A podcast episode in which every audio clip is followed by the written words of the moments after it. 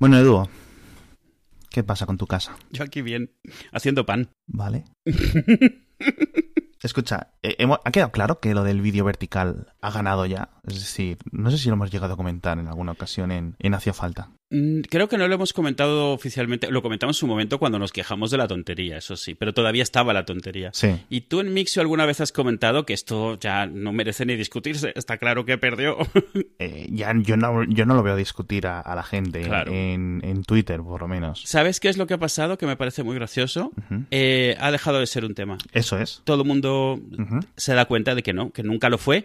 Nadie acepta que se equivocó. Nadie acepta que creó una tormenta en un vaso de agua, que exageraban los efectos de una manera absurda. ¿Sí? Tampoco te dan la razón, simplemente dan un, como un hecho como que, bueno, sí, antes creíamos que el sol lo llevaba un escarabajo y ahora sabemos que no, y bueno, no pasa nada.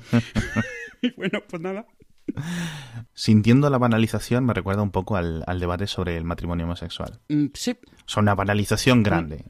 Exactamente, lo mismo. mismo eh, han sido los mismos pasos, los mismos acontecimientos, ¿no? Esto va a acabar con el mundo porque estamos acostumbrados a otras cosas y hay gente que prefiere otra cosa y es innatural y está mal y encima te dan motivos antropológicos, que es lo mismo que decían de, los homosexuales, tío. Es que nuestros ojos están preparados para la sabana africana. y a mí, yo qué sé, tío, y digo, es, vale, pero que voy a sacar una foto de un café. A mí la primera vez que leí eso de los ojos, nuestros ojos están en posición horizontal, así que eh, y es como, ok, vale, esto explica ahora por qué yo nunca soy capaz de ver un edificio completo estando enfrente de él. Tengo que poner la, boca, la cabeza de lado y entonces ya puedo ver cuántas plantas tiene, no lo sé. Es, como, de verdad. Y te lo decían tan convencidos como, como siendo un clavo más sobre el ataúd del, del vídeo vertical. Sí.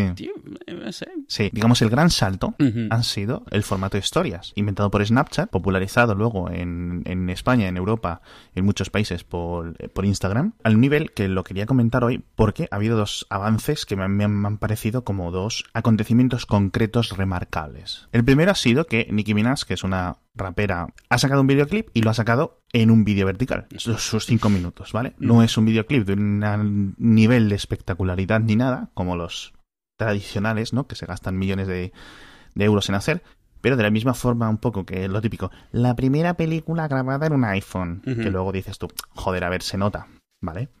pues aquí se nota, está grabado, de hecho seguramente estuviera grabado con una equipación profesional, yo no sé, a lo mejor está grabado con un iPhone, ¿eh? O con un teléfono de gama alta, pero parece que está grabado con tecnología profesional, mm. pero luego recortado 16 novenos.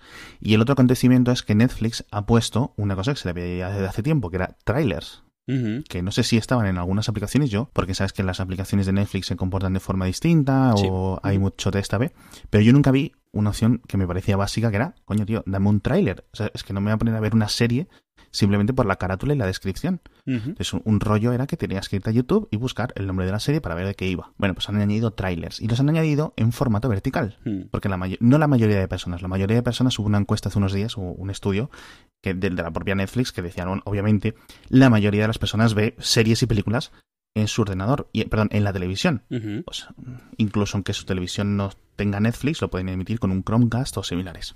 Pero había como un 15% de las visualizaciones, un 15, un 20, yo creo que era más 15, que era gente que veía las series y, o sea, veía Netflix en smartphones y en tablets. Sí, yo creo que también hay una cosa, o sea, si te vas a ver una serie o un episodio de algo que es media hora, una hora, dos horas, tienes menos problema, y además que te vaya a toda la pantalla, tienes menos problema de girar el móvil o de proyectar una tele y verlo bien. Claro. Pero un tráiler, estás navegando una aplicación y estás viendo trailers y es algo rápido lo que entras y sales, no te vas a poner a girar el teléfono. O sea, me parece muy listo de su parte porque no te rompe el uso de la aplicación el ver un tráiler, como hoy, por ejemplo, claro. te sucede en la aplicación de IMDB. Y IMDB estás, que es mala aplicación en general, pero aún así, estás leyendo, yo qué sé, la trivia de algo, te sale el tráiler, pues te sale pequeñín, porque sale, eh, eh, digamos, en formato apaisado, pero tú estás leyendo en vertical. Nadie lee unas webs o aplicaciones en formato horizontal.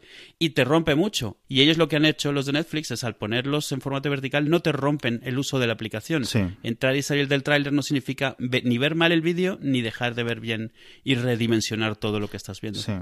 Es que si te fijas, solo hay dos reproductores de vídeo bien hechos, mm. digamos, con toda la infraestructura, desde el, desde el, digamos, la, interfaz tuya, hasta todo, desde donde están alojados los datos, todo es intermedio y son que funcionan bien en todo el mundo.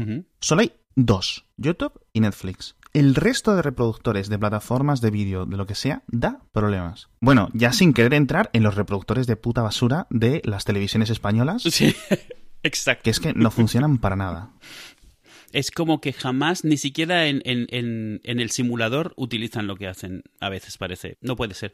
Entre YouTube y Netflix, el de Netflix incluso superior. No, sí, o sea, vamos. En el sentido de, de, de súper optimizado para hacer la menor cantidad de, de, darte la menor cantidad de problemas de usabilidad, de recordar lo que te gusta. Si has empezado, si todas tus series las ves en inglés y de repente una vez en español, esa, cuando tu usuario la empieza a ver, la va a ver en español y el resto no se afectan y el resto de usuarios asociados a tu cuenta tampoco les afecta.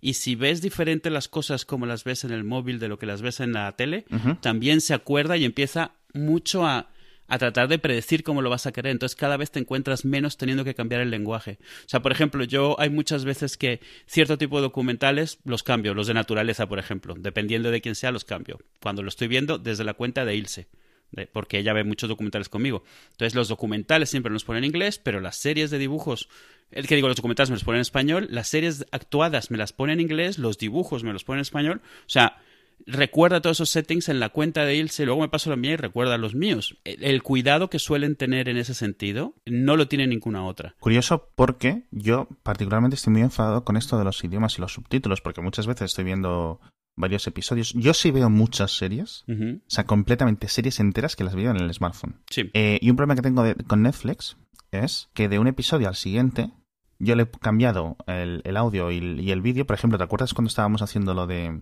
cuando estuve viendo The Next Generation de Star Trek?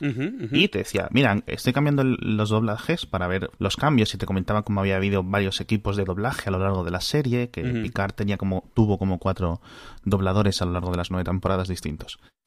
Y de hecho, si lo tenía en inglés, y a lo mejor el siguiente capítulo se seguía en inglés, pero el siguiente, el tercer capítulo, me lo ponía en español. No sé por qué. Automáticamente, quiero decir, saltaba, el episodio saltaba y se cambiaba el idioma. Y es una cosa que me. Ah, a mí eso en Netflix nunca me ha pasado. Ahora que estoy viendo The Office en la de Prime Video, que yo creo que es la peor que tenemos ahora mismo así de este tipo, sin contar las españolas. Sí. Es, son episodios de que de 20 minutos, 22 minutos. es, es, desesperante. Cada vez que empieza uno, que no ha pasado, eso han pasado 20 minutos, y de nuevo está en un español al azar a veces en español de España, a veces en español de Latinoamérica. Invariablemente, no importa cuántas veces lo cambie, el Apple TV lo tengo en, inglés además, le da igual, lo pone en un español, además uno al azar, dices, bueno, al menos siempre es en el, de Latinoamérica o en el de España, lo tengo que cambiar de todas formas, pero no, no. Y además, a veces me pone los subtítulos en portugués. Vaya. Lo de Netflix puede que sea un problema de configuración de, o sea, a lo mejor algo de la aplicación de, smartphone. Que herede la, el local de esto, la... O que se líe porque tengo el móvil en inglés, pero la IP es española. Mm, pero quiero decir, mm, es tan sencillo como si cambias el idioma, ese idioma debería estar guardado y preseleccionado como la opción favorita, al menos para esa serie, ¿vale? A lo mejor no general. Tú al final tienes un predeterminado que viene, yo qué sé, si estás en España, pues va a preferir español, pero si tu teléfono en España está en inglés, a lo mejor debería asumir que lo quieres ver en inglés. Pero si tú a una serie le cambias el idioma y te ves un episodio entero en otro idioma, que lo normal es que asuma que la quieres ver entera en ese idioma, hasta que le digas lo contrario. Exacto. Y las aplicaciones de Amazon en general son bastante terribles, especialmente en concreto la del Apple TV, si no me equivoco, ¿no? Uf, es muy mala, es muy mala en todo. Además, tú entras, ver una serie es, es terrible, no sabes dónde ver, por dónde vas. Tú, yo entro ahora mismo y me sugiere todas las temporadas de The Office. Todas me las sugiere. O sea, me dice, ¿qué ver ahora? No me dice, eh, continúa viendo, no me dice en tu lista, todo ese tipo de cosas que un poco te, me sale en, un listado horizontal de estos, de Office eh, temporada 1, temporada 2, temporada 5, temporada 4, temporada 7, temporada 5. O sea, así, además ni siquiera en orden. No sé, no me dicen cuál estoy a medias, no me dice cuál he visto. Me tengo que acordar cuál es y luego ir buscando a ver cuál episodio aparece como visto y o a medias y entonces ya seguir de ahí en español, por supuesto, que tendré que cambiar, aunque la haya estado viendo hasta la mitad en un idioma, me la vuelvo a poner en español. O sea, no recuerda en, ningún sitio para nada el idioma que has predefinido. Eh, siguiendo, quiero seguir hablando de vídeo contigo porque hay una cosa que lleva, es posible que varios meses dando vueltas en internet y es la llegada de mm, tecnología suficientemente capaz como para hacer que una persona que está grabada en vídeo diciendo algo se le cambie, digamos, la apariencia de parte del cuerpo o al menos de las facciones de la cara, bien como para parezca que, diga que está diciendo otras cosas, moviendo los labios acorde a los, a los sonidos, o incluso para el tema de lo que se conocen como las deepfakes, creo que decían, el, ponerle a una actriz o a un actor pornográfico la cara de un actor no pornográfico, ¿no? y digamos las consecuencias que eso puede tener. A mí me parece un tema interesante para comentar. El segundo, por un tema psicológico, sociológico, humano, ¿vale? El otro día me preguntaba, mi amiga Paula me decía que qué opinábamos de esto de las deepfakes. Y decía, hombre, por un lado es perturbador, como la mayoría del porno en internet y eh, digamos de esta de, del lado eh, de este lado de la condición humana, ¿vale? Sí. Por otra parte, creo que es posible un posible modelo de negocio para muchos actores y actrices, ¿vale? Puede ser. Entre lo que llegue, digamos, el modelado tridimensional hiperrealista, ya hay una parte de la pornografía en internet que está basada en modelos 3D, sobre todo cosas japonesas, hentais y tentáculos y mierdas así. Pero, dicho esto, yo, yo lo que me refiero es tener un mundo de actores y actrices porno que no existan, en, o sea, que solo sean modelos 3D, digamos, a nivel más allá del Uncanny más allá de Final Fantasy, ¿vale? Que puedan crear una industria entera definitiva, ¿no? Es decir, planos ilimitados porque es tres-dimensional, con lo cual los planos pueden ser en cualquier momento, cualquier estado, se pueden compaginar con todo este avance de la realidad virtual. Eh, pueden grabar películas ilimitadas, porque son, ¿vale? Además, que quiero decir, tampoco hace falta animarlo siempre todo específico. Se podrán, digamos, eh, hacer como, como salchichas. Sí. Y mm, te has reído, ¿verdad? Sí. no he podido evitarlo. Y, creo que puede ser un avance. Y lo que me refería es que puede ser incluso, por ejemplo, uno de los, uno de los casos, y eh, he visto tres casos de deepfakes, ¿vale? Gal Gadot la, la israelí. Sí. Natalie Portman, también israelí, puesta en cuerpo de alguien. Y creo que Emma Watson, que Emma Watson es como una fijación especial de, de Internet, desde que salió en... No, y, porque hay una generación que ahora está a cierta edad y que se crió con ella, y al final tienes tus obsesiones. Yo, de esto, a ver, hace de, toda la vida ha habido fakes de celebrities, o sea, tú buscas y ves. Yo recuerdo en particular uno con, con eh, la del expediente X, eh, Gillian Anderson, y estamos hablando de hace 10 o 15 años. Y lo que hacían en esa época era coger vídeo, recortar la cabeza de vídeo animado y ponerlo sobre porno. Al final de cuentas, muy cutrillo, pero bien hecho. con la Si escogían la escena correcta, la iluminación cuadraba y parecía. Eh, a mí me parece que la, o sea, esto al final será lo mismo, será algo que llegará un momento en el cual aprenderás a vivir con ello, en el sentido de que pues se hace igual que se hacía antes. La única, lo único que ha cambiado es la facilidad de hacerlo. Ahora utilizan fotogrametría, que al final es lo mismo que utiliza eh, Instagram, no, eh, Snapchat para animarte las caras estas que te pones, que es plantar un modelo 3D por encima de una imagen de una cara sin un, eh, sin, un, sin un mapa tridimensional de la propia cara. Claro, o sea, es un poco como poner sin ponerte en plan planeta de los simios, eso es. Sí, sí, y eh, claro, la calidad a la que hemos llegado, la, la, el nivel de detalle y la, Además, la capacidad de simular incluso pequeños tics, pequeños movimientos, ha subido muchísimo. Eh, en, los SIGGRAPH, las conferencias estas de avance en temas audiovisuales, que siempre tienen cosas súper impresionantes, llevan ya años mostrando eh, ejemplos de estos de fotogrametría automatizada.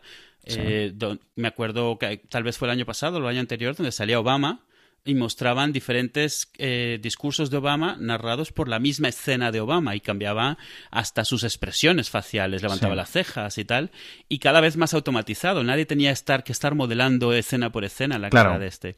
Entonces, realmente la tecnología está ahí. Yo creo que llegará el momento, en la parte de porno, llegará el momento en el cual se asumirá como un tipo de porno más, como hoy en día es tan común el porno de imitadores. ¿Sabes? Eh, eh, actores y actrices que se parecen a alguien. Sí. Yo creo que el, eh, a lo que iba a decir yo antes, a lo que iba yo, y es a la conclusión a la que estás llegando tú, creo, mm. es que, digamos, esto se va a crear una industria y alguien que va a beneficiarse de ello y mm, lo puedes prohibir.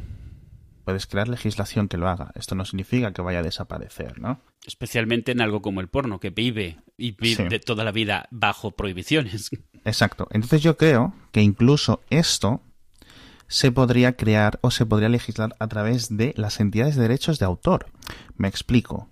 Hmm. Se ha demostrado varias veces cómo eh, cuando no se ha podido acabar con determinadas prácticas, haciéndolas ilegales, lo que hacías era externalizar, tercerizar la eh, su persecución a entidades de derechos de autor. En el caso de que demostraran, bajo unos eh, marcos más o menos laxos, que había una pena o que había una, una, causa por ahí demostrable, se llevaban los beneficios, con lo cual se crea, digamos, unos incentivos alineados, los de los gobiernos y los de las entidades de derechos de autor. En este caso, por ejemplo, puedo referirme a Emma Watson, que reciba un dinero por cada vez que alguien hace este tipo de, cosas, ¿no? Es decir, ella tiene los derechos de autor de su cara, vamos a asumir, ¿vale? O se puede legislar que que sea así y se puede atajar este problema a través de esa vía. Luego habrá otras personas que directamente pues eh, cojan su cara y eh, se la fotografíen al último detalle en tres dimensiones en todo momento y digan, mira, pues con mi cara y con mi cabeza podéis hacer todo el porno que queráis. Sí, sí, me tocan mis royalties por usar mi cara y ya está. Exacto. está. Bueno, que al final esto acabará siendo pecata minuta y producción en masa, etcétera pero me parece súper interesante. Y lo de Obama es una cosa que, si esto es, digamos, la parte más sórdida, lo que hemos comentado, luego llega la parte como para meter miedo. Y esto es una cosa que se ha creado una narrativa en plan, llega una tecnología que va a hacer que nadie sea capaz de distinguir la realidad de lo de lo de la mentira y nos van a manipular. Y es cierto que si yo tengo un vídeo que me hayan pasado por WhatsApp de un político diciendo algo, ¿vale? Yo tengo que evaluar mis propios, eh, quiero decir, parámetros y mis propias dudas, y evaluar si este político lo ha dicho, si no lo ha dicho, ¿vale? Y ya está. Pero simplemente tengo que ir y comprobarlo, ¿no? Hacer una comprobación. Sí, a mí esta parte fatalista o... a mí me parece bien que pase, porque eh, yo, yo lo que me he dado cuenta es que cada persona necesita un golpe de estos de realidad para darse cuenta de la credibilidad que no, sí, la credibilidad que le estaba dando a cosas que no la merecían. Es como cuando te llega, o sea, la, forma más básica es una foto de Trump y una cita de Trump que no es de Trump, pero tú automáticamente piensas que lo es porque el meme te lo está diciendo. Mucha gente se da cuenta que no. En el momento casi nadie lo acepta, pero sí que cambia su actitud. Se vuelve, la mayoría de la gente cuando logra darse cuenta de eso, no te lo dice, pero la siguiente vez ya tiene un, poco más de cuidado. Y realmente esto es como el ejemplo extremo de eso, porque al final el vídeo nos lo creemos como no nos creemos nada más. O sea, el vídeo tiene esta credibilidad que viene también de una credibilidad que le, dimos mucho tiempo a la televisión y la hemos heredado en el vídeo sin darnos cuenta. Si recibimos un vídeo es lo que no solo es nos lo creemos, nos creemos lo que nos digan de qué es ese vídeo. Es como cuando comparten vídeos de manifestaciones de países y años que no tienen nada que ver con lo que dicen que es, pero tú lo compartes. Y, y, a mí me parece que el que pasen estas cosas está bien porque es para mí una forma de que quemar lo antes posible eso, quemar a la gente y que la gente interiorice que lo que recibe siempre va a tener el potencial de ser falso y que ciertos medios no se deben de tomar como noticias. WhatsApp, Twitter, mi, primo que me ha enviado un vídeo, nada de eso debería tomarse. Porque si llega un vídeo de, Obama o de Trump diciendo algo, esto es, en, las, en las noticias, 10 minutos está Obama o Trump diciendo que no han dicho eso. Y ya, o sea, o gente tomándose en serio esto, investigándolo y viéndolo. A mí, todo lo que haga que, que, salga más a la luz la falsedad de las cosas, me parece bien. Y para eso necesitan salir cosas más falsas que se tengan que identificar e que la gente interiorice ese, esa, ese escepticismo que debería tener con cosas que hoy no las tiene. Un montón de gente ha entrado a Internet sin, sin estar preparada en el sentido de que pues asume que le tiene que dar la misma credibilidad a Internet. Lo mismo que pasaba, tú buscas cualquier cosa en Google y asumes que los resultados son ciertos, porque, hombre, no les dejarían poner algo ahí que no es cierto. Mucha gente entra con esa actitud de Internet y esto es parte de eso. Y WhatsApp y eso lo único que está haciendo es reafirmando esa cosa, porque no les, no les da una forma de poder rebatir esa información. Para mí el hecho de que les llegue esto les, le obligará a la gente a enfrentarse a la poca fiabilidad que tienen ese tipo de forma de enterarse de las cosas. Como, como idea de, vale, voy a investigar sobre esto o voy a leer un poco más sobre esto, me parece genial. Eh, hoy en día no llega a eso. Sí, yo aquí veo varios eh, temas. algunos ya los has comentado tú. El primero es que, obviamente, que el vídeo sea fácilmente falsificable, o falsificable en masa, o falsificable para un chaval de 15 años con un ordenador medianamente potente cuando antes necesitabas un estudio y un equipo de propaganda de un estado, ¿no? Para hacerlo, como por ejemplo cuando Trotsky desaparecía de las fotos en la Unión Soviética y cosas así. Pues ahora lo podemos hacer casi cualquiera con los, la tecnología del, de la foto, fotogametría. Fotogrametría, sí. Grametría. No es como si esto fuera algo nuevo. Quiero decir, cada vez que se refieren a que esto va a llegar, eh, yo siempre indico lo mismo. Photoshop lleva 20 años inventado y no hemos dejado de confiar en las fotografías. Simplemente nos los tomamos con un poco de escepticismo. Si veo un ovni, quiero decir, cuanto más popular ha sido Photoshop, menos ovnis hemos tenido. Sí. ¿Vale? O sea, curiosamente, no sé si es una. No sé a dónde ha llegado. Yo creo que tiene más que ver con con la aparición o la popularización de las videocámaras, ¿no? Antes siempre eran plan, sobre todo con los smartphones, etcétera, han disminuido las apariciones de ovnis. Claro. Y, quiero decir, tenemos una tecnología que puede hacer en imágenes eh, estáticas cosas maravillosas, indistinguibles al ojo humano, y aún así la sociedad, digamos, no hemos vuelto a la edad de tierra, a la edad de piedra, ¿vale? Claro. Que decir, obviamente, del texto. Quiero decir, Mariano Rajoy ha dicho hoy en una conferencia con los eh, sindicatos que eh, hacía falta es un podcast mm, que da asco. Nadie evita que alguien escriba esa serie de palabras. Claro. Sin embargo, no tiene que ser real. Entonces, ahora, pues simplemente es. ¿Cuál es el paso, digamos, actual, o el de hace 10 años? Hacer un pantallazo de una televisión en el que se vea Mariano Rajoy y el, y el letrero de abajo pone Mariano Rajoy, presidente de España, opina que el podcast hace falta, da asco. Puesto en, en las letras azules o en las letras sí, sí. El siguiente paso es Rajoy, a base de, digamos, material o catálogo o librería de vídeos, conseguir hacerle eh, esas sílabas y Mariano Rajoy diciéndolo. Y claro, tú tienes que decir, ¿realmente lo habrá dicho? Porque, volviendo, dejando el tema aparte, el, tema tecnológico, viene el tema psicológico que comentabas tú antes. Hay que añadir el no el escepticismo, sino el sentido común. Claro. A esto, y lo que sí me preocupa es una cosa que hemos visto desde hace tiempo. Y es que si a mí me viene un vídeo por WhatsApp y Rajoy dice algo que yo me espero, que diga Rajoy, me lo creo. Y aunque luego me digan, no, es mentira, es una broma, nunca, nunca, nunca desaparece el 100% de tu cerebro. Se queda ahí en plan, jo, es que lo podría haber dicho. Sí, esa, esa predisposición a reafirmarte prejuicios que ya tienes o, Exacto. o, y esto preconcebidas. Y esto es algo que la prensa hiper especializada, perdón, hiper especializada no, hiperpartidaria, literalmente, lleva explotando en campañas electorales eh, eh, desde hace muchísimo tiempo. Lo vamos, lo, lo veis en España, por ejemplo.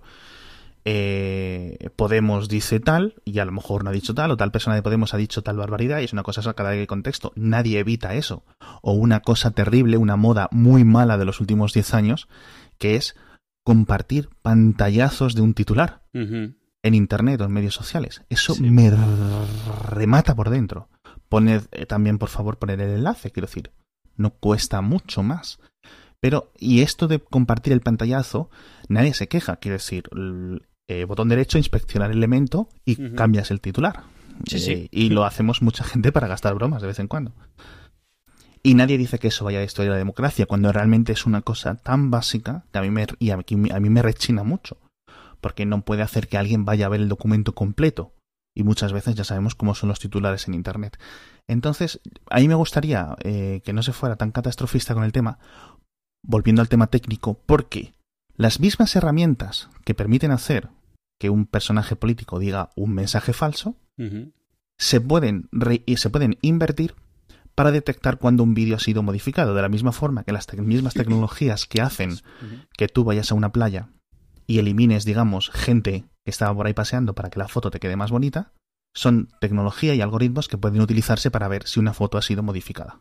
Sí, que, hay, que dejan rastros que a simple vista no son obvios, pero cuando ves los histogramas, eh, los píxeles eh, en ciertos canales, ves patrones que no existen de forma natural, que solo pueden ser como un efecto de la manipulación. Exacto. Mm. Entonces lo mismo ocurre en el vídeo. Los mismos programas que ponen la cara de Obama o de tal persona haciendo tal gesto pueden detectar que esta cara ha sido puesta. Falsificaciones de todo tipo, la humanidad lleva viviendo con ellas y, aprendiendo a vivir con ellas de toda la historia. Y eso es un tipo más de posible falsificación y se usará para algunas cosas de forma aceptable, porque no es solo el porno, estoy seguro que pelis o series empezaremos a ver la versión de lo que hoy vemos, por ejemplo, series que están hechas en ordenador, empezarán a ser así y tú sabrás que son así, pero lo aceptarás igual que ves una serie hecha en ordenador hoy, o sea, igual que ve hecho que sé Troll Hunters o Clone Wars o Rebels, pues empezarás a ver series hechas así y no pasará nada. De hecho, esto yo lo vi que, ¿Dónde fue la primera vez que lo vi? Debe haber sido en los noventa y pico, en una muy interesante que predecían que iba a venirse esto, porque tiene pinta de ser una extensión lógica. Desde el momento en el que puedes hacer 3D y plantar una textura encima, es solo cuestión de hacer que la tecnología sea sencilla. La, teoría ya te dice que puedes hacer algo así. Claro. Eh, y lo mismo, por aclarar, lo mismo que puedes hacer con el vídeo, con la cara, también se hace con la voz. Estos discursos de Obama, también esta misma... Es muy interesante ver los vídeos de SIGGRAPH porque te muestran cómo pueden coger un discurso actual de Obama, de cualquier persona obviamente, separar los fonemas y luego esos fonemas reorganizarlos para que no suene como un robot diciendo una frase completamente diferente. Y cada uno de esos fonemas tiene asociado un movimiento de la boca, de los labios, de la garganta, para que cuando lo diga el muñeco, lo diga como lo diría normalmente eh, una persona. O sea, es, al margen de las historias esto fatalistas, la tecnología es fascinante y tiene un montón de cosas para las que se podrá usar para bien. Y en el peor de los casos, pues siempre existirá el porno y los videojuegos que siempre aprovechan estas tecnologías, todo lo que se ve, todo lo que se puede. Eso es. Bueno, hoy es el Día de la Tierra, creo. Quizás no cuando la gente lo esté escuchando, pero se supone que hoy es el Día de la Tierra. Y me gustaría comentar un tema por encima. Y este tema, que a ver si... ¿Qué es lo que opináis? Vamos a dejar una encuesta en Twitter, ¿vale? Vamos a intentar mantener la comodidad del puto 2018 en el que vivimos, asegurándonos, yo qué sé, tío, que haya un año 2118. ¿Sabes a lo que me refiero? Y para asegurarnos esto del 2118 ya, de nuevo, quiero sacar un tema, porque este tema de la comida realmente lo tengo ya aquí apuntado como respuesta a otro tema, que es el lanzamiento en España, en España, creo que ha sido la marca eh, o en los supermercados Carrefour, que han comenzado a vender insectos eh, cocinados y los han puesto pues como si fuera carne de mamífero, carne de ave, a la que estamos más acostumbrados a comer. Proteína, vamos. Exacto, y ha causado mucho revuelo. Eh, cuando obviamente sabemos y se ha demostrado, no hace falta que demostrarlo ni hablar de demuestra, quiero decir, es, es como el número 10 es más grande que el número 1, no hace falta hablar de que, ¿no? de diferentes pruebas. La carne de, de insecto tiene mucho más eh, contenido proteínico por gramo y cuesta muchísimo menos cocinarla, ¿no? O, perdón, crearla. Que ocurra, ¿no? Que llegue al supermercado un kilo de gusanos que un kilo de ternera, ¿vale? Y entonces ha llegado todo él una cosa bastante interesante esta semana en Twitter que ha sido, ¿cómo coméis esto? ¿Quién está? Cuando no sé tú, como eres un señor que ha vivido, aparte de mucho, sin querer llamarte viejo, has vivido amplio, has vivido en muchos países. Entonces, eh, la encuesta que me gustaría hacer, otra encuesta, eh, preguntas a los oyentes, nos podéis mandar mails, poner en Twitter, hacer menciones, etcétera, es ¿qué es lo más asqueroso que hayáis comido vosotros? Hmm. Y que nos digáis que está rico. A ver, que decir, si habéis comido algo asqueroso y estaba asqueroso, pero ¿qué es lo que estoy más interesado en qué cosas son mucho más asquerosas o mucho más cuando te paras a pensarlo y dices, ¿cómo podemos estar comiendo esto? O sea, decir, a lo mejor dices, de una cultura que está a 5.000 kilómetros de distancia de tu esto, no sé qué, una cultura totalmente ajena a la tuya, en la que comen algo, y tú les explicas un plato típico de tu casa o de tu cultura, ¿no? Como por ejemplo, lo típico, los caracoles en, en varias partes de España, en varias partes de Europa. ¿A ti se te ocurre alguna bote pronto o puedo decir yo las mías? Yo es que tengo muchas. En Venezuela ahí hay sitios donde por... Eh, además lo típico, la trampa del turista. O sea, es como, ¿qué es famoso aquí? La tarántula. El mono, dices, vamos a ver.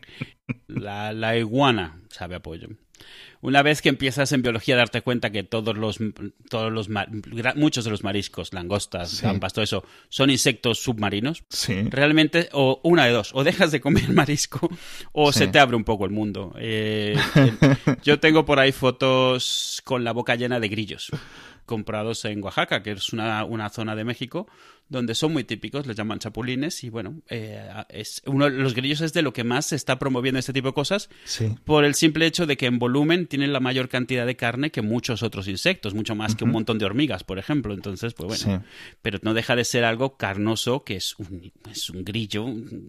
Si no está bien hecho, está cremoso por dentro, lo cual no mola nada. Claro, es que al final también es un problema de escala. Hmm. Si midiéramos 500 metros y las vacas midieran lo que miden, nadie iría y cogería un montón de vacas en su mano. Un puñado de vacas, sí. Y se las echaría, ¿no?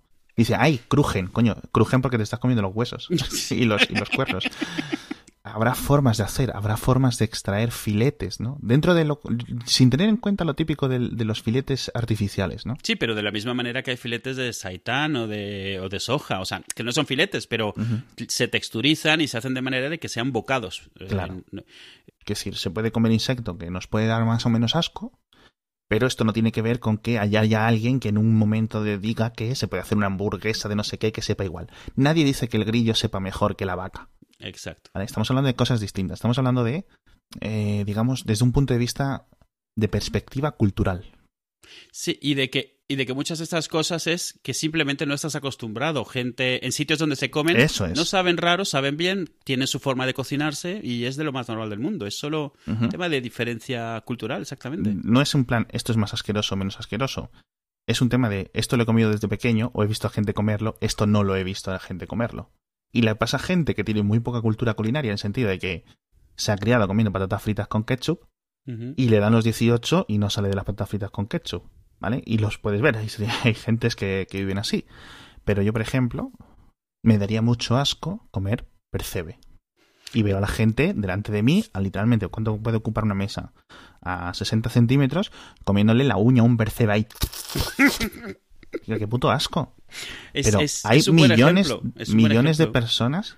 La primera persona que comió una vieira, qué puto hambre tenía que estar pasando. No una vieira. Una vieira, de alguna manera, parece una lengua, tiene partes duras. Una ostra. Eh, o sea, es para empezar desde fuera parece una piedra. Es hostil. te cortas tratando de abrirla. No quiere que la abras. Te haces daño. Y una vez que la abres, lo de adentro es como es todo baboso. O sea, no es, por ejemplo, una vieira, pues tiene una parte más dura, tiene una parte que parece un músculo. La ostra no tiene nada, es como moco unido por un hilillo. O sea, no. Claro.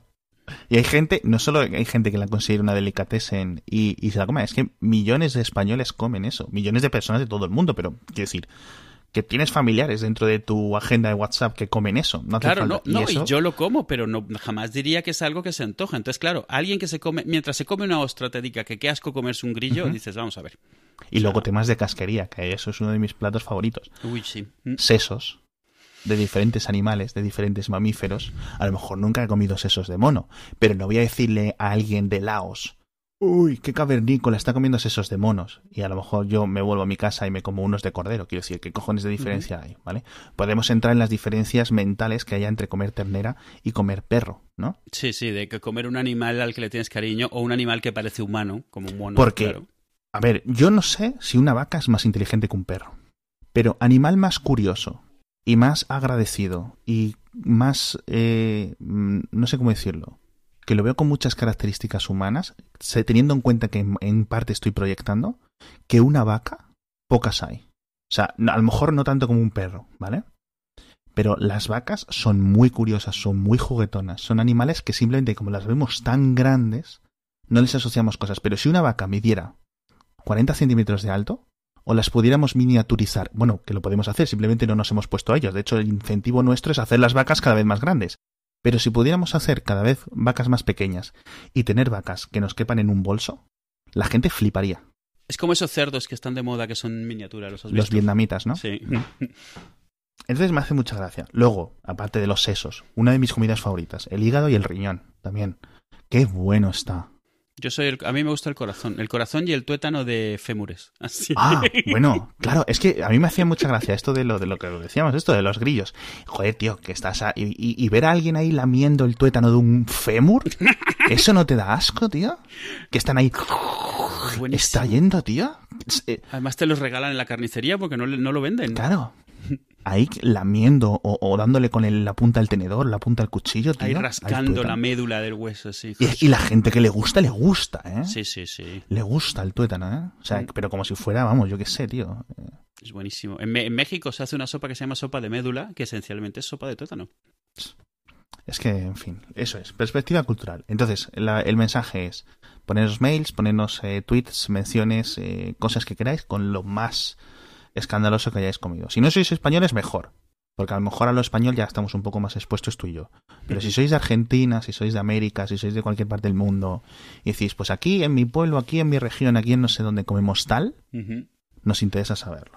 Pues mira, ahora que estamos hablando de todo esto, no sé si las has visto, me parece una maravilla la cúspide de la, de la gastronomía actual.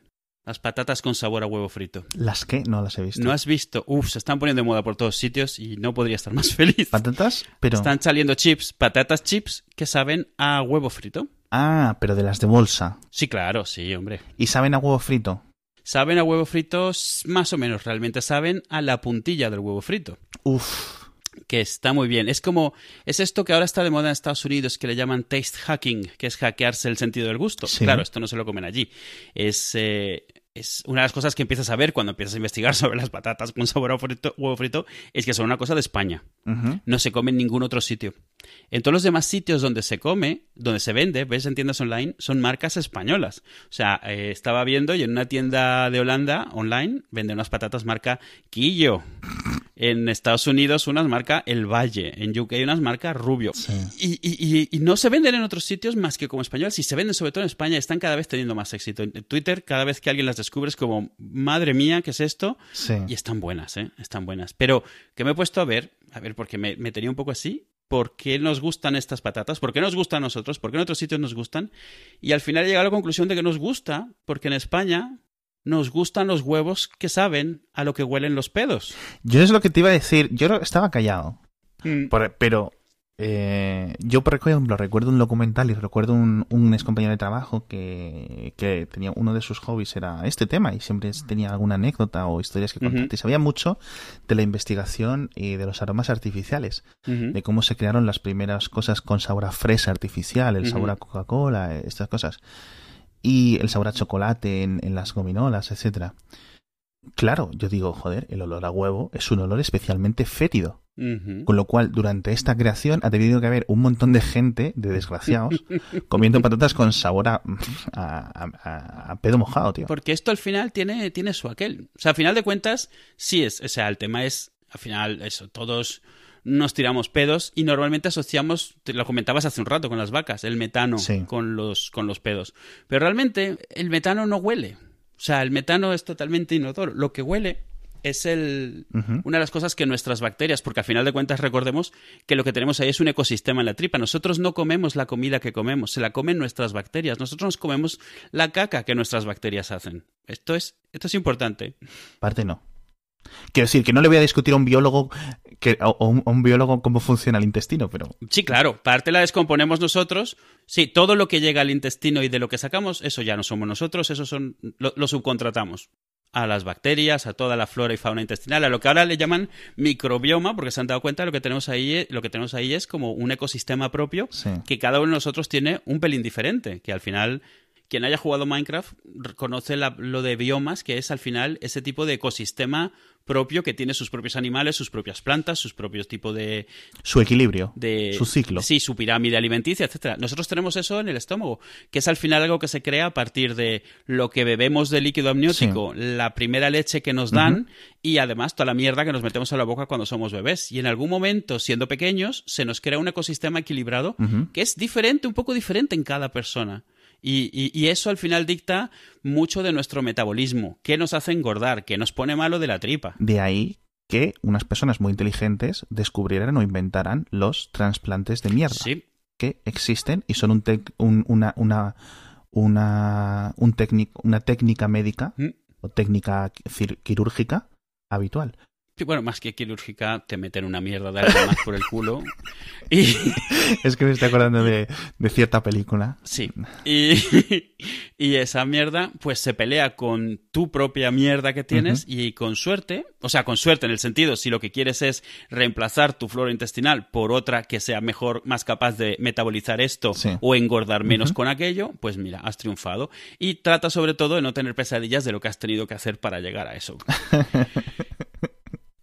Entonces, pues eso, nuestras bacterias al final comen lo que les damos de comer en el intestino y sueltan principalmente gases. Les gusta mucho soltar gases, pero realmente ninguno de ellos huele. Algunos son famosos porque son incendiarios, como el helio o el metano precisamente, pero eh, el sulfuro de hidrógeno o ácido sulfídrico, que es como en algunos sitios lo, solemos ver, especialmente en formato líquido, sí que huele. ¿Y a qué huele? Huele a azufre, que es a lo que, lo que, nuestras bacterias, lo que las bacterias sueltan al final de cuentas, de toda la proteína que deshacen, de toda la comida que deshacen, sueltan gases de azufre. Esos gases de azufre son los mismos gases de azufre que, por ejemplo, tiene la gasolina. Cuando estás echando gasolina, no, no diésel, sino gasolina, que a veces te sube un olor a azufre, es de lo mismo. La gasolina al final tiene azufre.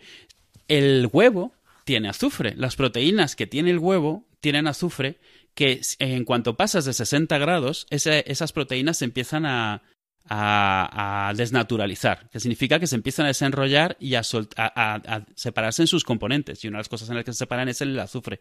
Por alguna razón en España hemos aprendido a que nos guste ese olor y sabor a azufre. La puntilla al final es huevo tostado, en cada una de esas burbujas hay eh, sulfuro de hidrógeno, que es exactamente lo mismo a lo que huelen los pedos, la gasolina y el jamón recién cortado, mm. que es a pedo. O sea, es a pedo, es lo mismo, todo huele igual. Y hemos aprendido a que nos guste porque la masticamos. Y al masticar, al final nuestra lengua es exactamente igual que nuestra nariz, pero 40 veces más. O sea, nuestras papilas gustativas realmente, eh, el, gusto y el olfato son el mismo sentido, simplemente en diferentes medios. Eh, el gusto requiere humedad y el olfato requiere es, eh, aéreo, es gas, ¿no? Entonces, al final, nos gusta el sabor que nos da masticar pedos, esencialmente.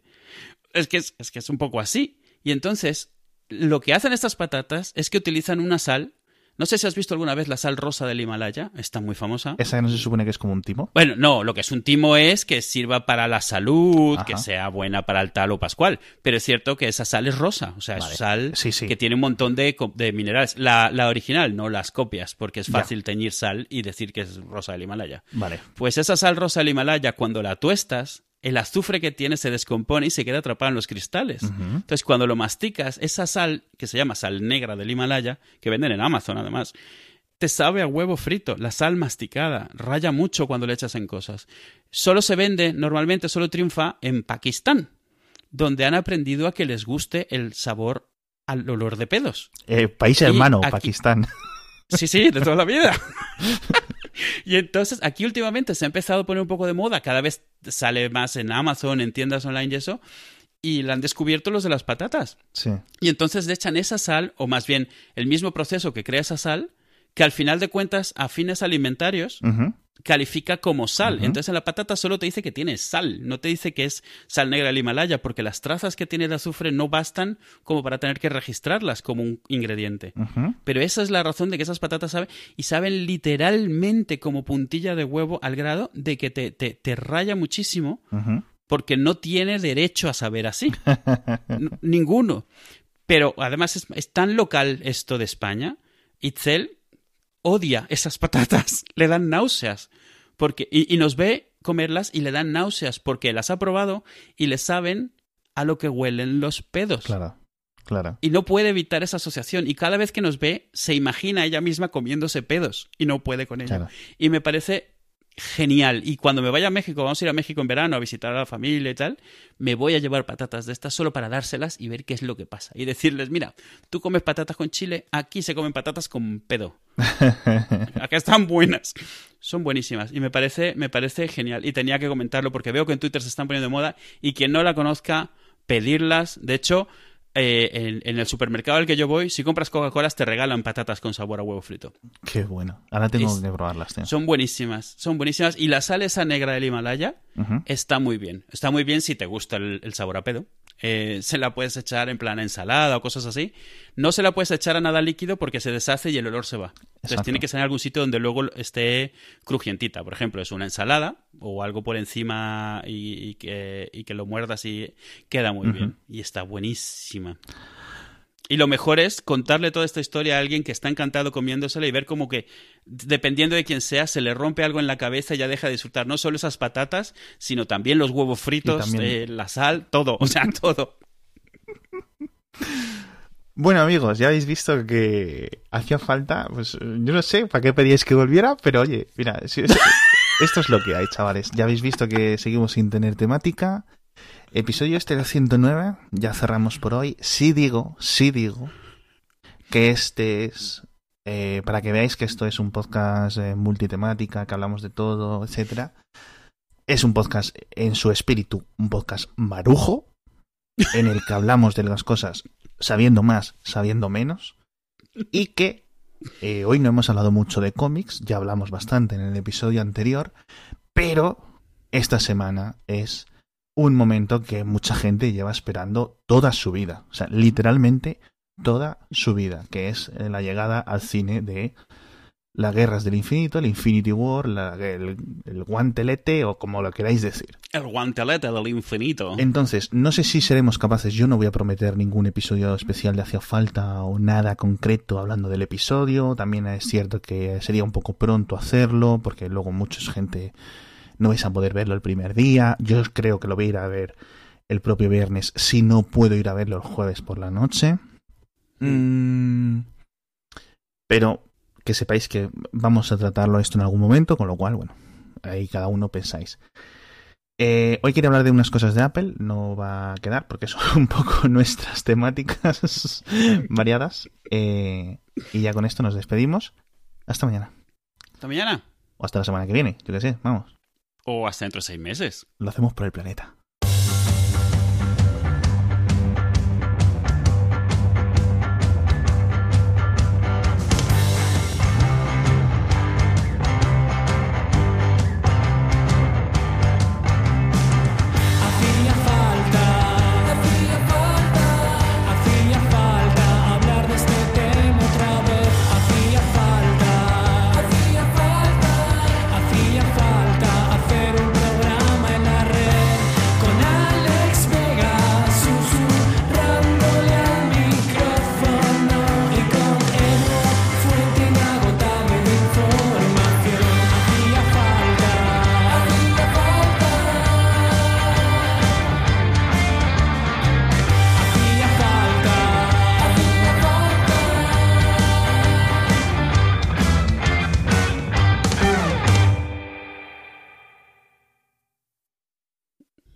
¿Sabes a qué se ha enganchado Ilse? Al Minecraft. A estas alturas del partido. Cuando me dice, oye, pero ¿por qué sabes hacer esto? Le digo, yo jugué esta cosa hace siete años o no sé cuántos ya. Claro. Y es como, pero... O sea, claro, yo lo jugué, al final yo jugué Minecraft hasta que me aburrí, pero cuando salía, cuando era el furor, pero porque era algo nuevo. Ahora, yo sí, yo no comprendo el furor de ahora. No me parece un mal juego, me sigue pareciendo bien, pero pensé, yo pensé siempre que pues, pasaría un poco de moda o algo y sigue habiendo un montonazo de, Minecraft por ahí. Ya no tanto como antes, pero sigue habiendo. Y tiene sus cuadernos, se guarda sus recetas, digo, pero si tienes ahí en el juego, te dice lo que necesitas para hacer las cosas. ¿Ah, sí? Y lo que más me asombra, realmente no me ha pedido hacer en otro sitio, solo juega en el iPad. Curioso. Y lo gracioso es que siempre proyecta, digamos, proyecta, vamos, envía la señal al Apple TV porque al hermano le encanta ver cómo juega, pero claro, en el iPad no pueden compartir la pantalla bien. Así que ella está jugando en el iPad, él está viendo en la tele y él le está diciendo, mira, ahí, ahí, hay un creeper, ahí hay un no sé qué. es muy gracioso. Está la otra, además jugando hardcore, en plan aventura de que si sale por la noche la matan, o sea, nada de, de estar por ahí patateando, sino jugando bien. Me digo, uff, pero eso, hay que controlárselo porque está, o sea, se le van las horas. No, no es que haya que controlárselo por otra cosa, sino porque no hace otra cosa si, si le dejamos. Ya está súper metidísima.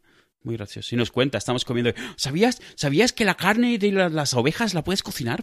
¿Sabías, ¿Sabías que puedes teñir la lana? me hace mucha gracia. Me da mucha ternura porque sus amigos incluso pasaron la etapa Minecraft hace años y ella nunca lo jugó. Y de repente algún día, no sé qué le ofrecí. Ah, le dije, si alguna vez quieres alguna aplicación o un juego, yo estoy de acuerdo, tu madre y yo estamos de acuerdo en que lo juegues, pero no te lo queremos comprar, nos das de tu dinero y te lo compramos. Y eso hizo, un billete de 10 euros. Me dijo, ponme el Minecraft. Y digo, pues vale. Qué bueno. Es muy gracioso. Está muy bien. A mí el Minecraft nunca me ha parecido malo, me parece bien. Es algo que te obliga a organizar. Si lo juegas en plan. El juego, como lo tiene Aventura, es como cualquier juego de estos de supervivencia, de que tienes que hacerte tu casa, sobrevivir y eso. Y es un juego en el que tienes que planear mucho. Y, y, si te gusta la parte del modo creativo, también está muy bien, porque pues eso, te tiras las horas haciendo tonterías ahí. Es como un Lego, pero digital. Te quita la parte física, que bueno, pero no me parece un mal juego, sobre todo comparado con los Candy Crushes y con la mayoría de los juegos gratuitos que le salen en los anuncios a los niños, que son todos una bazofia. El del gato que habla y la gata que habla y le das bofetadas y se queja y cosas así. Casi que prefiero mil veces el Minecraft, honestamente. ¿Estamos grabando? Yo estoy grabando.